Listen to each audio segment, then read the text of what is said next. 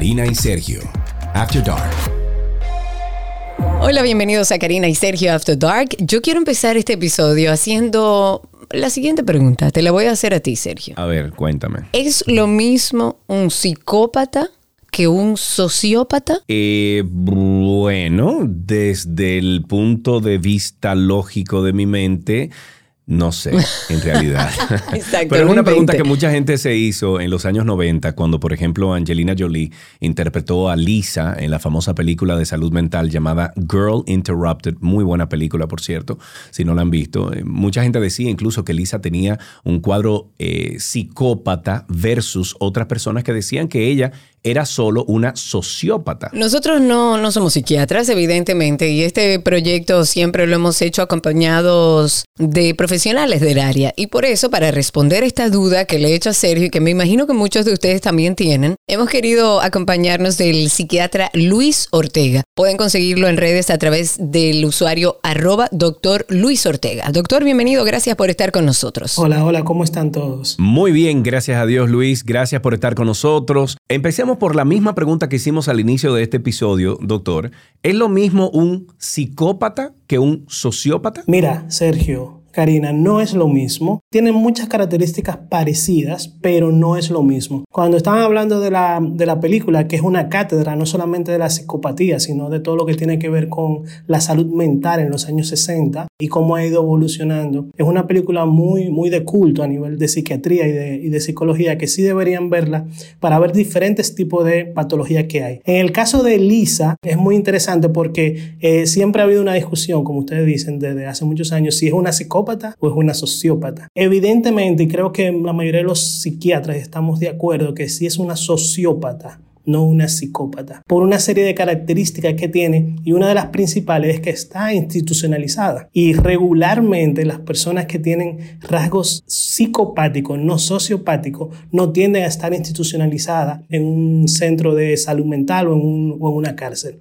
porque una de las características es que controlan más su impulsividad y organizan más las cosas que aunque pueden ser ilegales o fuera de, de las normas, no tienden a hacerlo por el miedo o por el control de no estar institucionalizado, ya sea en la cárcel, ya sea en la casa, ya sea en, un hospital eh, psiquiátrico, pues tienden a hacerlo vamos a decir, mejor para conseguir lo que quieren, que es una de las características principales de las dos condiciones, que es conseguir lo que quieren, tener un objetivo y no tener miedo ni control social para conseguir esto. Ok, o sea que para establecer y que quede bien claro cuáles son las características propias de cada cuadro psiquiátrico, en este caso que estamos hablando sobre psicópata o sociópata, vamos a establecerlo puntualmente. Un sociópata, ¿cuál es su perfil? Y un psicópata, ¿cuál sería su perfil? Comparten muchas características. Entre ellas está la falta de empatía, que probablemente es la principal en las dos condiciones. ¿no? En la sociopatía el problema es que a pesar de que faltan empatía y quieren romper las reglas sociales, ellos no le importa hacerlo a pesar de las consecuencias. Y pongo muchos ejemplos para que puedan entender. Lo que tiene que ver con un ladrón. Un ladrón probablemente es un sociópata, no un psicópata. ¿Por qué? Porque a pesar de que sabe que puede caer preso, a pesar de que sabe que puede agredir a alguien o, agredir, o agredirlo a él, eh, con todo y esto y que sabe que está haciendo una conducta fuera de la sociedad, a pesar de esto lo hace. Estas características son del sociópata. En cambio, el psicópata sabe que todas estas consecuencias le pueden llevar a un mal mayor. Entonces evita esa acción a pesar de que sí quiere robar. Entonces, ¿qué hace regularmente el psicópata? manda a robar, no se pone él en el frente de, pero quiere conseguir el mismo objetivo. Entonces, esa es una de, las características muy importantes que tienen, ¿no? Que la forma de organizar, la forma de poderse relacionar es mucho más adecuada, ¿no? En correlación al psicópata, porque tiene mucho más control de sus acciones y de su organización que el sociópata. Ok. Entiendo. Eh, ¿Hay algunos niveles de, de, este trastorno, tanto del sociópata como el del psicópata? O sea, ¿hay, hay gente que es menos psicópata? que otro? Lo que tenemos que ver es que esos, los dos comparten lo que es el trastorno de personalidad antisocial. ¿ok? Entonces, nosotros como personalidad tenemos características. Por lo tanto, tenemos niveles de todos y cada uno de nosotros hemos tenido conductas antisociales o conductas psicopáticas. Entonces, eso si lo vamos graduando y en el tiempo, entonces cuando son demasiadas y durante mucho tiempo, regularmente lo vemos más de seis meses, un año, y conductas repetitivas y, que aumentan de tamaño, pues entonces se convierte en un trastorno. Si hay grados, si hay espectros, como uno dice, entonces en psiquiatría hay espectro y cada hay que individualizar cada una de las patologías, vamos a decir. Muy bien, y existen, eh, doctor, algunas estadísticas, a lo mejor mundiales, de ambos trastornos, donde hay más sociópatas, por qué, a lo mejor la misma sociedad te empuja a eso, eso es algo con que se nace. Sí, se dice que el 3% de la población es antisocial en general, sociópata o psicópata, alrededor del 3% de la población. Hay un estudio en Harvard que se hizo en el 2019 que habla sobre uno de cada 25 personas tienen conductas antisociales. Hay otro estudio que se hizo en California, ¿no? en Stanford, que habla sobre un, uno de cada 100. O sea que aunque varían mucho como quieres mucho. Claro, sigue siendo alto. Pero eso es provocado por un entorno, eso es provocado por una cultura. O sea, ¿cuáles serían las causas para uno entender de dónde viene esto? Si esto se nace, si no se nace. ¿Hay alguna ciudad incluso que tenga más sociópatas y psicópatas que otras? Sí, mire, primero en las causas. Las causas no lo tenemos totalmente claro de cuál es la causa per se. Sí sabemos que el conjunto de da mucho más tendencia a crear esta personalidad. Sabemos que hay un componente genético en las dos, un poco más alto en la psicopatía que en la sociopatía y la parte ambiental es un poco más alta en la sociopatía que en la psicopatía. Pero sabemos que los dos tienen que estar presentes para poder desarrollar un trastorno. La forma en que nos crían, la forma que, que, nos, que nos interactuamos con los padres, con la sociedad, hace que nosotros desarrollemos un tipo de psicopatía o un tipo de sociopatía. Porque no todos los sociópatas, no todos los psicópatas son monstruos, delincuentes, que vamos a, hay muchas personas, como ya vimos, que hay tantas personas personas que padecen esto, pues hay muchos que no necesariamente pasan como malos, ¿no? O, tienen conductas malas, sino el ambiente influye mucho en cómo va a desarrollar esta persona su condición de psicópata o de sociópata. A diferencia del psicópata, el sociópata es mucho más estadificado, ¿no? Porque, vuelvo y le digo, tienen más estadística porque llegan a instituciones, llegan a las cárceles. Si hacemos un estudio, y hay estudios en las cárceles, probablemente el 60, el 70% de las personas que se encuentran en las cárceles son sociópatas, incluyendo otros trastornos de personalidad. Claro, hay países que tienen mucha más tendencia a la psicopatía y otros que tienen más tendencia a la sociopatía. En Latinoamérica somos más tendentes a la sociopatía que a la psicopatía en general, ¿no? Por la forma de criminalidad y la forma de cómo tendemos a, a relacionarnos. En, ya en Europa del Norte son más tendentes a lo que es la psicopatía y a lo que es más personal. O sea que según lo que voy escuchando, doctor, estas patologías ambas se relacionan con conductas violentas y delictivas en la mayoría de los casos. Sí se puede relacionar con esas. No todos son violentos y, y delictivos. Eso hay que tenerlo en cuenta. Tener una condición de sociopatía, una condición de psicopatía no quiere decir que es violenta. Violenta a nivel físico, porque sí son casi siempre violentas de alguna forma, alguna forma psicológica. Tienden a, a ser violentos psicológicamente, por ejemplo, los psicópatas que manipulan muchísimo o que saben manipular más. No es que el sociópata no manipula, pero el psicópata sabe manipular para conseguir las cosas. El sociópata tiene dificultad para manipular y poder conseguir el mismo objetivo. Claro, por eso mayormente entonces son los que hacen, los que motoramente hacen, físicamente hacen las cosas. El psicópata es una persona que piensa más las cosas, es un, una persona eh, más calculadora. Y en el contexto de, de, una vida amorosa, eh, doctor, por ejemplo, me encantaría saber si hay alguien que está escuchando este episodio ahora que se da cuenta de acuerdo a las características que usted ha compartido aquí, eh, se da cuenta que tiene un psicópata o un sociópata en su casa. ¿Qué hacer en esa oportunidad o cómo identificar que estoy saliendo con alguien así. Es muy importante saber si nosotros estamos en una relación con una persona con tendencias psicopáticas y sociopáticas, pero más psicopáticas, porque en las sociopáticas vemos que es una persona que no tiene control, que hace conducta delictiva y sabemos que es una persona peligrosa, vamos a decir. De alguna forma, pero en las psicopáticas no. En las psicopáticas tenemos tendencia a manipular. La persona tiende a buscar muchas personas débiles de carácter, tienden a cambiar la situación cuando ellos son los que están mal para que la otra persona sea la que se sienta culpable. Me imagino también, doctor, que trabajan para eso. O sea, si ven una debilidad en esa pareja, en esa persona que están cortejando, entonces comienzan a trabajar la psiquis para llegar a ese control que ellos quieren lograr, sobre todo el psicópata. Exactamente. Y sería bueno establecer en esa misma pregunta de Sergio si es consciente o inconsciente que buscan esta persona y se acercan los psicópatas son totalmente conscientes de lo que están haciendo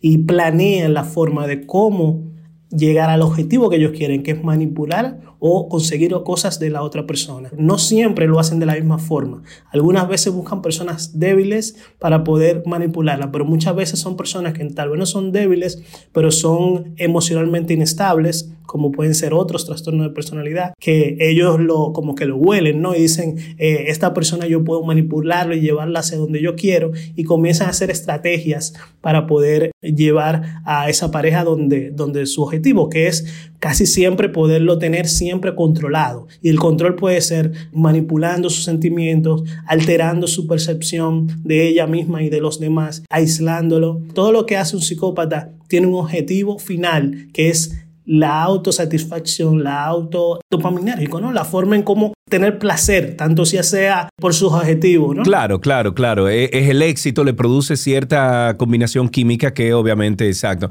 Eh, una cosa, eh, Trujillo, eh, Hitler, esos grandes personajes que lograron embelezar toda una sociedad. A través de la dictadura y de la violencia, justamente. Sí, claro, pero, pero ellos serían calificados como psicópatas o eh, sociópatas. No, son psicópatas, ellos son, psicópatas, porque un sociópata es muy difícil que llegue a ser un político, una personalidad muy alta, su misma impulsividad no lo deja. En cambio, sí vemos, y eso habla de las estadísticas también, el alto porcentaje de empresarios y políticos que tienen conductas, tienen todas las condiciones de que es un psicópata. Ok, si nos ponemos a ver entre los políticos, todas las, la mayoría de conductas que utilizan, la mayoría de manipulación que utilizan, la misma forma de interacción con ellos, eh, hacen que tengan conductas psicopáticas. Y, y es un problema porque al no creer que tienen un problema, las personas que tienen psicopatía tienden a seguir eh, llevando la línea de, fuera de la moralidad hasta que pasan la moralidad.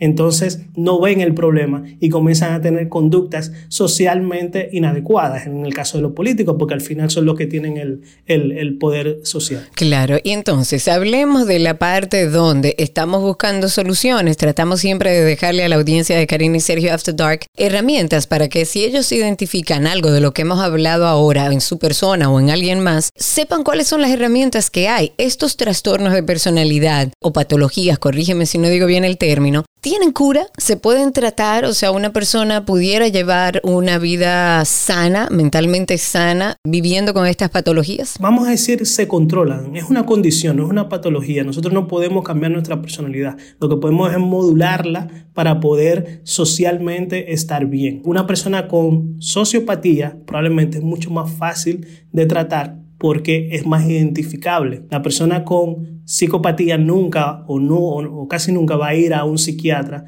a decir yo, yo, yo, tengo conducta psicopática porque regularmente consiguen lo que tienen lo que quieren entonces al final no lo ven como un problema lo ven como un problema el entorno entonces tenemos medicamentos que lo que hacen es que aplacan un poco algunos síntomas pero definitivamente la única forma de controlar esta condición es a medio de la psicoterapia. Psicoterapia y medicamento cuando lo requiera. Sí, muy pocas veces se necesitan medicamentos porque en estas condiciones los medicamentos no funcionan mucho, pero sí la psicoterapia. ¿Usted diría, doctor, que tanto el sociópata como el psicópata tienen algún desbalance eh, químico en su cerebro? Sí, hemos visto que hay una alteración a nivel de, la regulación dopaminérgica, que es la que nos da placer. Ellos buscan ese nivel de, de dopaminérgica. Es como, como el drogadicto, ¿no? Que tiene esa necesidad de buscar esa descarga dopaminérgica, pues en los psicópatas, más que en los sociópatas, también lo buscan. ¿okay? En los sociópatas vemos que hay una alteración del lóbulo frontal, por lo tanto el control, que no puede ser, el control inhibitorio se llama, o sea, yo no me voy a desvestir, yo no voy a robar, yo no voy a mentir, eso lo tienen disminuido ellos en un área de la corteza prefrontal. Entonces me sorprende, doctor, que usted diga que en la mayoría de los casos se trata solo con psicoterapia, o sea, con terapia a través de, de los psicólogos. Cuando estamos hablando de un desbalance químico, ¿por qué no se trabaja de esa manera también? Lo que pasa es que no tenemos una uh, farmacoterapia, una farmacología que vaya a esos lugares. Por lo tanto, todo lo que son los trastornos de personalidad, todos, el trastorno límite, el trastorno psicopático, el trastorno narcisista, todos estos, no tenemos una medicina puntualmente para eso, entonces tenemos que trabajarlo con psicoterapia. Sí se han desarrollado algunos tratamientos a nivel farmacológico, a nivel de estimulación magnética transcranial y otros tipos de tratamientos que están tratando de utilizar, pero la verdad es que lo único que hemos visto más efectivo es la psicoterapia. Excelente, yo creo que está todo dicho, doctor. Muchísimas gracias por estar con nosotros en este episodio de Karina y Sergio After Dark. Yo gusto, igual. Muy bien, estuvimos conversando con el psiquiatra Luis Ortega. Les recomendamos a ustedes que pasen por sus redes sociales, lo dejamos en la descripción de este episodio, arroba doctor Luis Ortega. También, Karina, nosotros pedimos a nuestros amigos que nos oyen en todos los episodios que si tienen algún comentario lo hagan a través del enlace que le estamos dejando en la descripción de este episodio para que la próxima semana podamos nosotros escuchar cuáles son esas opiniones de nuestros oyentes. Si quieres ponerte en contacto con Karina y Sergio After Dark, puedes escribirnos a infoafterdarkpodcast.gmail.com. Además, puedes seguirnos en Instagram, Karina y Sergio After Dark, Karina Larrauri y Sergio Carlo. Los términos psicópata o sociópata se suelen usar indistintamente para referirse a personas que se alejan de las normas sociales y que actúan en muchas ocasiones sin escrúpulos, sin moralidad. Así es, las personas sociópatas y psicópatas comparten algunos rasgos, algunas conductas, pero son dos trastornos de la personalidad totalmente diferentes y es por esto que quisimos hacer un episodio para hacer las distinciones. Antes de finalizar, Karina, como dije anteriormente, vamos a hacer una dinámica diferente. Ustedes a través del enlace que sale en la descripción de este episodio, envíennos por favor una nota de voz. También lo pueden hacer a través de nuestro Instagram, Karina y Sergio After Dark. Ahí nos pueden buscar en Instagram y también a través de los mensajes directos. Cuéntenos después que usted oye este episodio si usted ha pasado por algún, no sé, problema o ha tenido algún eh, familiar que ha sido calificado como sociópata o psicópata y cuéntenos cómo fue esa experiencia. En la conducción estamos Karina Larrauri y Sergio Carlo. Este contenido fue producido por Cindy Paulino y en la edición Raven Pineda. Hasta la próxima. Karina y Sergio, After Dark.